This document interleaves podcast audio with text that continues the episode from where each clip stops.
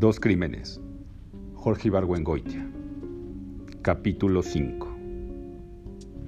Cuando salí de mi cuarto, a las 5, vi a Gerardo y Fernando en el corredor, exactamente en la misma postura que habían tenido la tarde anterior cuando los vi en el patio.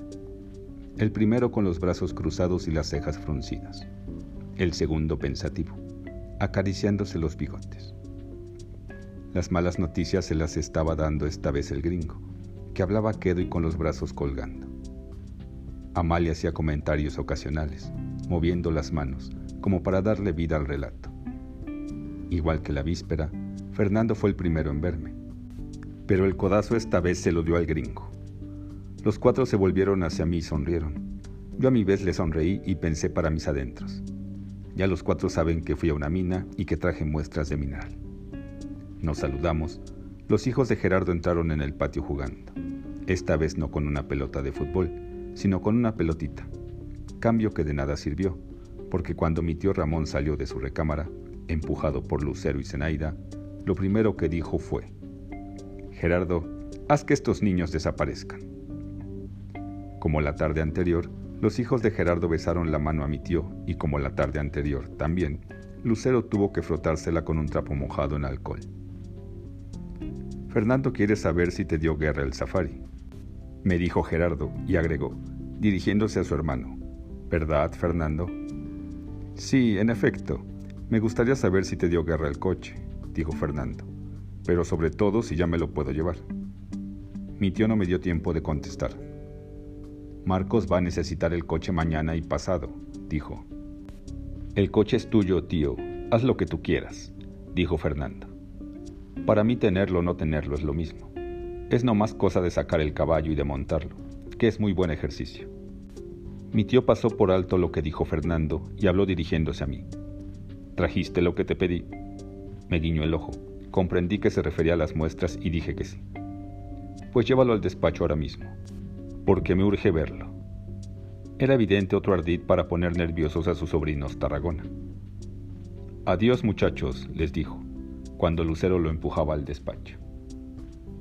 Cuando pasé entre ellos con el saco viejo de cemento con las piedras adentro, Amalia estaba recargada en el barandal mirando una nubecita. El gringo estaba encendiendo otra vez el puro. Gerardo y Fernando se habían sentado en los extremos del sofá de mimbre y habían cruzado la pierna. Mi tío estaba frente al escritorio.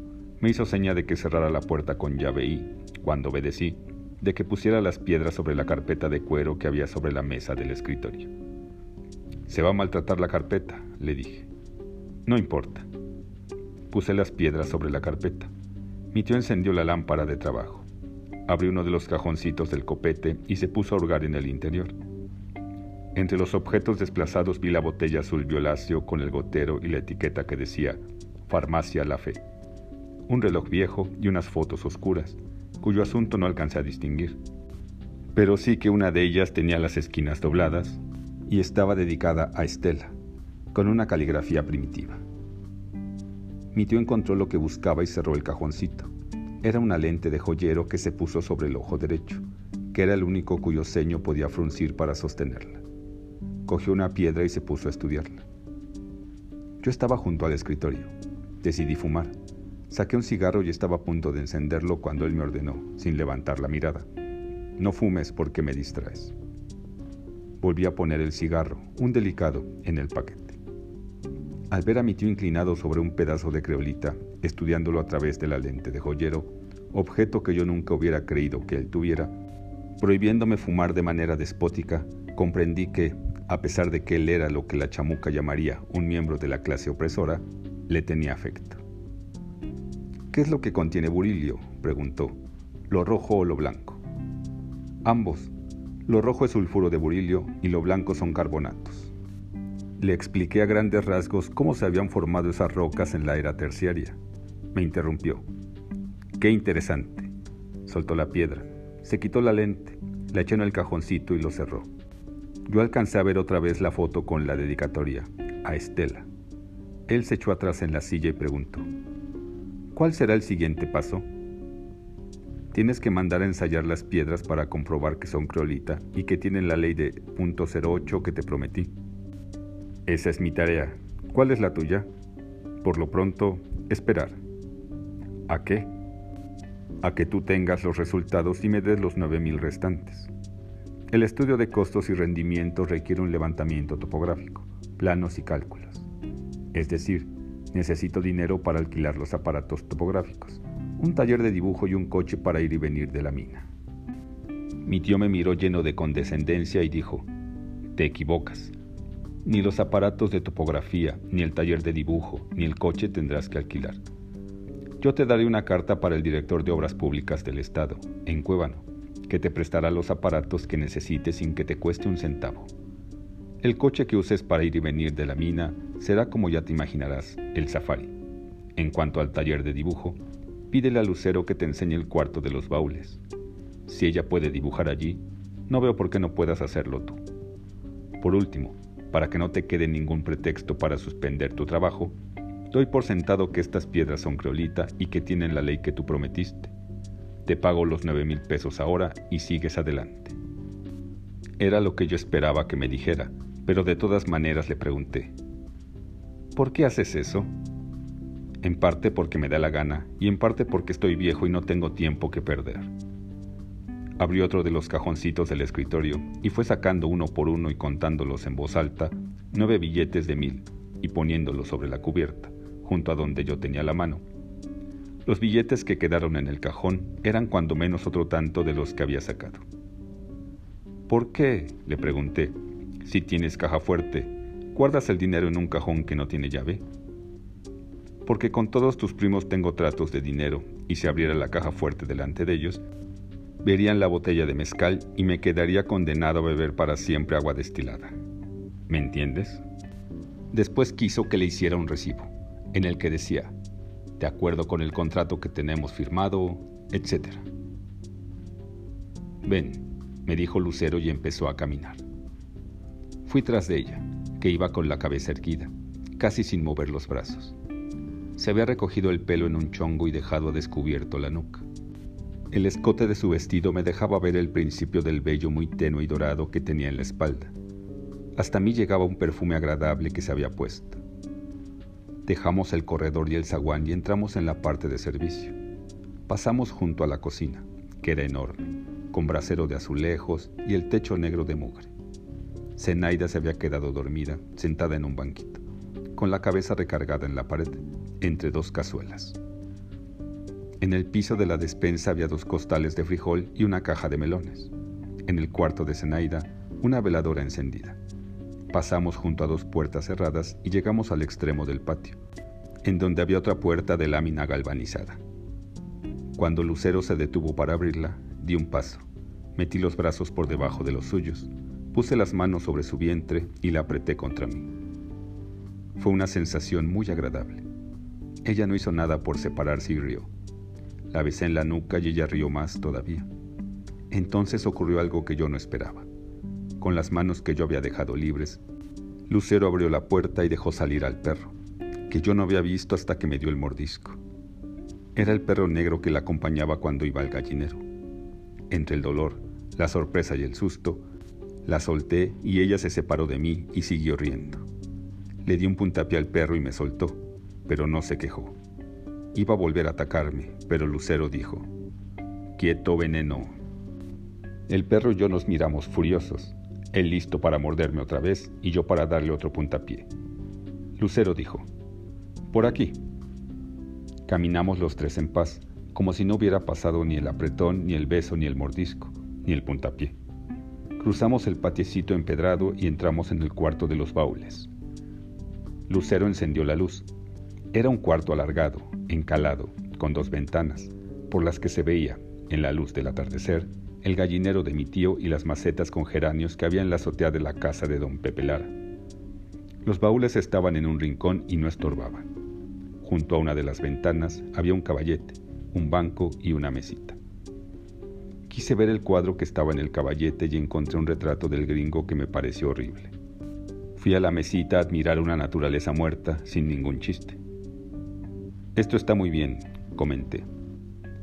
Lucero tomó la naturaleza muerta y la puso boca abajo. Yo miré el cuarto, estudiando la posibilidad de convertirlo en taller de dibujo. Cualquier cuarto, con solo ponerle una mesa y una lámpara, se convierte en taller de dibujo. Y volví a decir, esto está muy bien. Me di cuenta de que mientras yo había estado mirando el cuarto, Lucero me había estado mirando a mí. Me gustas, dijo. Yo iba a dar un paso hacia ella, pero el veneno peló los dientes y eso me detuvo. Lucero esperó a que el veneno y yo saliéramos del cuarto para apagar la luz. Mientras ella cerraba el candado, le pregunté, ¿A qué hora pintas? No porque me interesara la respuesta, sino para darle naturalidad a la escena. No tengo hora fija. ¿Te molestará si pinto cuando tú trabajas? Al contrario, me gusta estar acompañado. Mientras Lucero echaba el candado en la siguiente puerta, el veneno había quedado encerrado.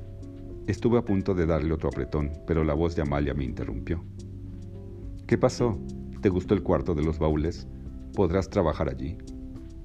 Su figura azul fuerte, en forma de un ocho esbelto, avanzaba hacia nosotros llena de solicitud. Esa noche, después de cenar, siguiendo la costumbre implantada la noche anterior, mi tío y yo fuimos a su despacho. Dos cosas dignas de anotarse ocurrieron. Una, que fue Lucero y no Amalia quien llevó la charola con el coñac y el agua mineral. En vez de dejarla sobre la mesita que teníamos a nuestro alcance, como había hecho su madre la noche anterior, Lucero llevó la charola a la mesa del escritorio y ella misma sirvió la copa de coñac y el vaso de agua mineral, y fue a ponérnoslos enfrente. Esto requirió que fuera de un lado a otro de la habitación y que se inclinara dos veces. Cuando ella salió, mi tío dijo, Tengo la impresión de que esta muchacha anda poniéndote las nalgas por delante. Bebió tres copas de coñac, como la noche anterior, y fumó como chimenea. La otra cosa interesante que dijo fue, yo pretendo que me entusiasma la mina, pero lo único que estoy esperando es la muerte. En ese momento lo vi, realmente muy viejo y enfermo. ¿Por qué me dijo me gustas? Pensaba yo más tarde, en la cama. ¿Por qué, si es verdad que le gusto, abrió la puerta del patio para que me mordiera el perro? ¿Y por qué después me dijo me gustas? Otra pregunta. ¿Por qué me besó esta mañana? ¿Tenía ganas de hacerlo o fue lo único que se le ocurrió cuando casi la descubrí esculcando mi camisa? Por otra parte, hay que admitir, pensaba yo en la cama, que si esta mañana Lucero estuvo en una situación tan forzada que no le quedó más remedio que besarme, esta tarde, en cambio, no había nada que la obligara a decirme que le gusto si no le gusto.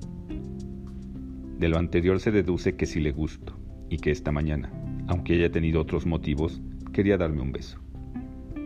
Aunque claro, en contra de esta teoría está la circunstancia de que cuando le di el apretón en el patio, abrió la puerta y dejó salir al perro.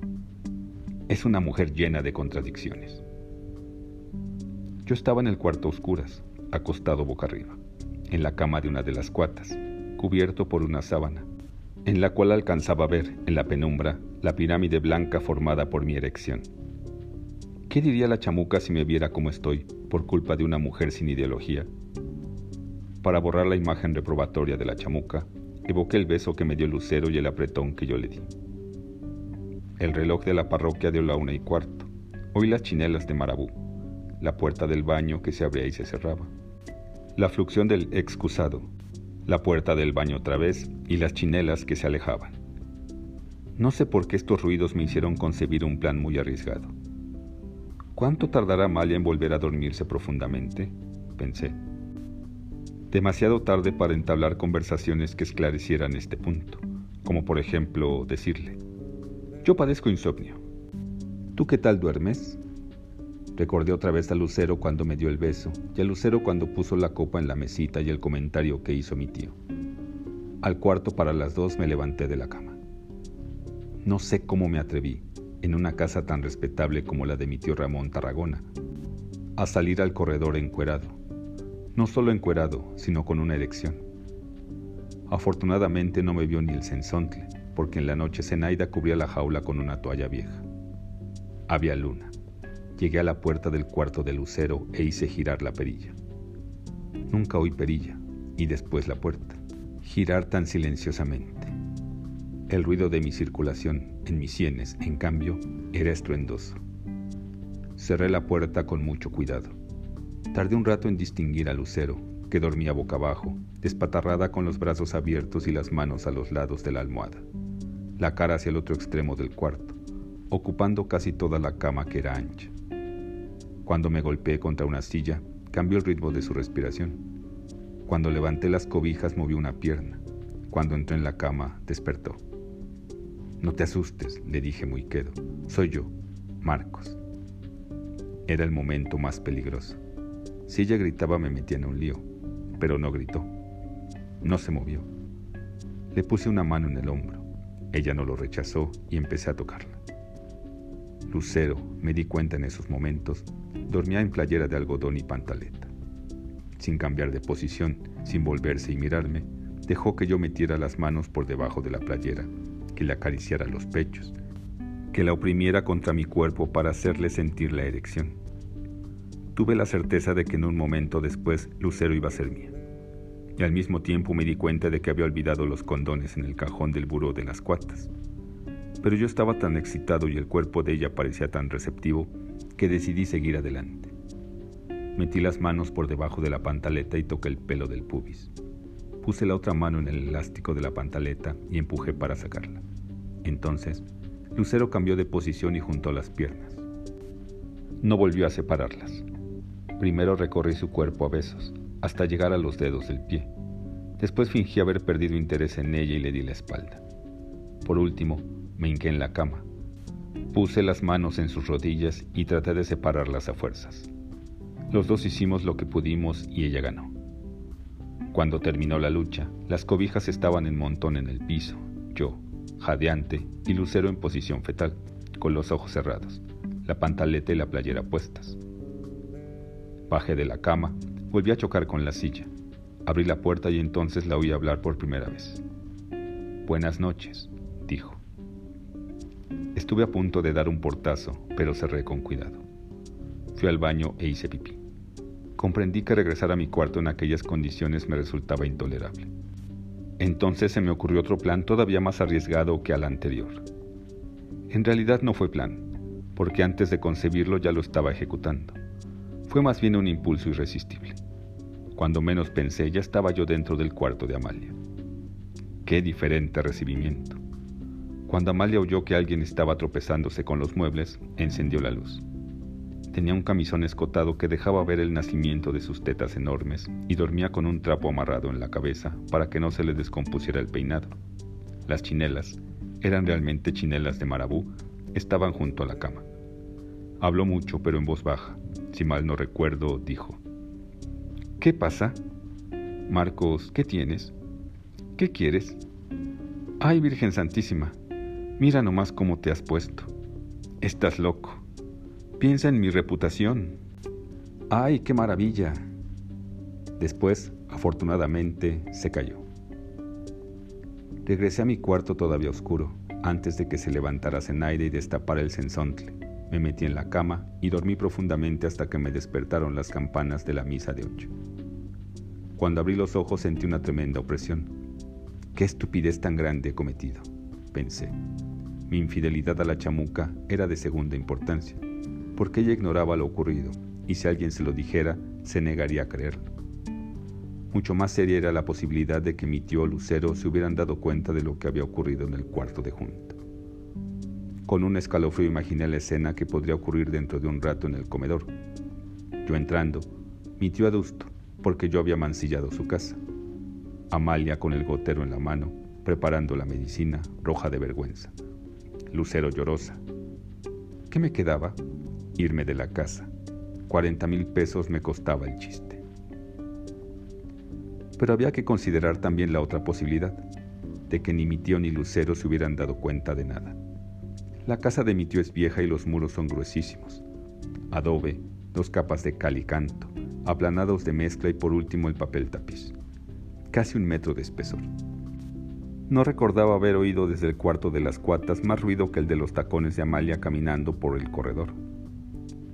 Repasé los sucesos de la noche anterior tratando de analizarlos con un criterio acústico. La cama crujía. Los dos habíamos hecho el amor furiosamente. Yo había resoplado. Amalia había hecho exclamaciones y al final aquel lamento prolongado, tan extraño, parecido al mugido de una vaca. No aclaré ninguna duda, pero llegué a la conclusión de que había pasado una noche muy satisfactoria. Lo peor que puede ocurrir, pensé, es que me tenga que ir de aquí. Ni modo. Tomo los casi diez mil pesos que mi tío me ha dado. Voy a Jerez. Paso por la chamuca. Nos vamos juntos a la playa de la Media Luna, Hotel Aurora, y allí nos quedamos hasta que se acabe el dinero. Después ya veremos. Al salir de mi cuarto encontré a Lucero, que salía del suyo. Me miró de una manera que borró mis preocupaciones. Era evidente que no tenía ni rencor por lo que había pasado en su cuarto, ni idea de lo que había pasado en el de Amalia. ¿Cómo pasaste la noche? preguntó sonriendo. Y sin esperar mi respuesta, se alejó caminando de una manera que me recordó lo que había dicho mi tío la noche anterior. Anda poniéndote las nalgas por delante. Cuando entré en el comedor, mi tío, que había terminado de desayunar y estaba picándose los dientes, dejó de hacerlo y sin decir palabra señaló un sobre cerrado que estaba junto a mi lugar, en la mesa. Tuve un sobresalto. Pensé, se habrá dado cuenta de lo que pasó anoche y me escribió una carta pidiéndome que me vaya y no vuelva a poner un pie en su casa. Estuve a punto de abrir el sobre, pero mi tío dijo, no es para ti, no seas pendejo, es para el director de obras públicas, en Cuevano. Le digo que eres mi sobrino y que le agradeceré que te preste los aparatos de topografía que necesites. Gracias, tío, dije aliviado, dejando la carta sobre la mesa. Hoy mismo iré a recogerlos. En ese momento entró Amalia. Qué distintas se ven las mujeres cuando ha hecho uno el amor con ellas. No me pareció tan ridícula. Se había pintado de azul los párpados y se había puesto rímel en las pestañas. Llevaba un vestido blanco ligero, me hizo la misma pregunta que su hija. ¿Cómo pasaste la noche? Cuando le dije que muy bien, rió con una risa ronca. ¿Qué quieres desayunar? Ella misma, me dijo después, hizo los huevos a la mexicana, refrió los frijoles, calentó las tortillas y llevó el desayuno a la mesa. Nunca la había visto tan activa, comentó mi tío en un momento en que Amalia salió a buscar el pan dulce. Amalia regresó, se sentó a la mesa a verme comer y habló de unos pajaritos que hay en el campo. Son chiquirrinitos y tienen la cabecita y las alas casi negras y el pecho café. Se llaman golondrinas, dijo mi tío, que había escuchado la descripción con incredulidad. En efecto, eran golondrinas lo que Amalia quería describir. Anidaban entre las vigas de los portales y al volar movían las alas a ratos y a ratos se dejaban llevar por su impulso. Amalia quedó admirada de haber pasado tantos años sin saber cuáles eran las golondrinas, habiéndolas visto tantas veces. Su reacción y la carcajada que echó, alcancé a verle el paladar, me simpatizaron. Noté que mi tío la observaba en silencio. Puse frijoles refritos y huevo en una tortilla y al morderla pensé, Amalia es muy bruta, pero muy humana. Y, un momento después, de esta casa no me saca nadie hasta que mi tío me entregue los 40 mil pesos que faltan. Mi tío me pidió que ya que iba a Cuébano, llevara a don Pepe Lara, que tenía que ir a esa ciudad para arreglar varios asuntos, entre otros, llevar las muestras de creolita al laboratorio de ensayo. Cuando pasé con el safari por la casa de don Pepe, lo encontré en la puerta, listo para salir. Para ir a la capital del estado se había puesto un traje gris oscuro y un sombrero más nuevo que el que se ponía a diario. Las muestras de creolita las había puesto en un costalito de cáñamo, más elegante y más limpio que el saco viejo de cemento en que habían estado guardadas el día anterior. Doña Jacinta salió a despedirlo como si se fuera un largo viaje y no a una ciudad que está a 40 kilómetros. Que Dios los bendiga, dijo doña Jacinta cuando el coche arrancó. Esperé a llegar a una recta en la carretera para hacer a don Pepe la pregunta que había preparado. ¿Quién es o quién era Estela? Volvió la cabeza para mirarme. Nunca se pareció tanto a una lechuza. Era evidente que no le gustó la pregunta y que no hallaba cómo darme la respuesta. ¿En dónde viste ese nombre? preguntó. Le dije que la tarde anterior mi tío había abierto uno de los cajoncitos de su escritorio y que yo había alcanzado a ver una foto que estaba dedicada a Estela. Como ante algo irremediable, don Pepe dijo, Estela era tu tía Leonor. ¿Cómo? mi tía Leonor. Así le decían en el lugar donde trabajaba. ¿En dónde trabajaba mi tía? Yo creí que tú sabías. No sabía, pero siempre me había parecido raro que mi tía Leonor, una mujer humilde, de rancho, se hubiera casado con mi tío Ramón, que desde joven fue un hacendado con dinero. Mi madre había sido siempre imprecisa al tratar este punto. Tu tía Leonor, decía mi madre, fue a trabajar en Cuébano y allí conoció a don Ramón. Aunque nadie me había dicho en qué había consistido el trabajo de mi tía Leonor, yo la imaginaba dependiente en una mercería. ¿Mi tía trabajaba en un burdel? Pregunté. Don Pepe alzó los hombros lo más que pudo, como para taparse los oídos y no oír la frase. No lo llames así. Era más bien como una casa de huéspedes, en donde vivían señoritas. Exactamente. E iban señores a visitarlas. Mira, Marcos, tu tía Leonor es una de las mujeres que yo más he apreciado y respetado en mi vida. Yo también tengo un recuerdo magnífico de ella, y por eso le pido a usted que me diga dónde trabajaba. Don Pepe se acurrucó en el asiento como si estuviera frío y me dijo, mirando con persistencia al frente.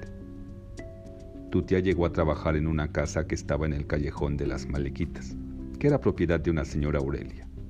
Allí la conoció Ramón y se enamoró de ella y se casaron y vivieron felices hasta que ella, desgraciadamente, murió, lo cual ha sido la mayor catástrofe que le ha pasado a Ramón.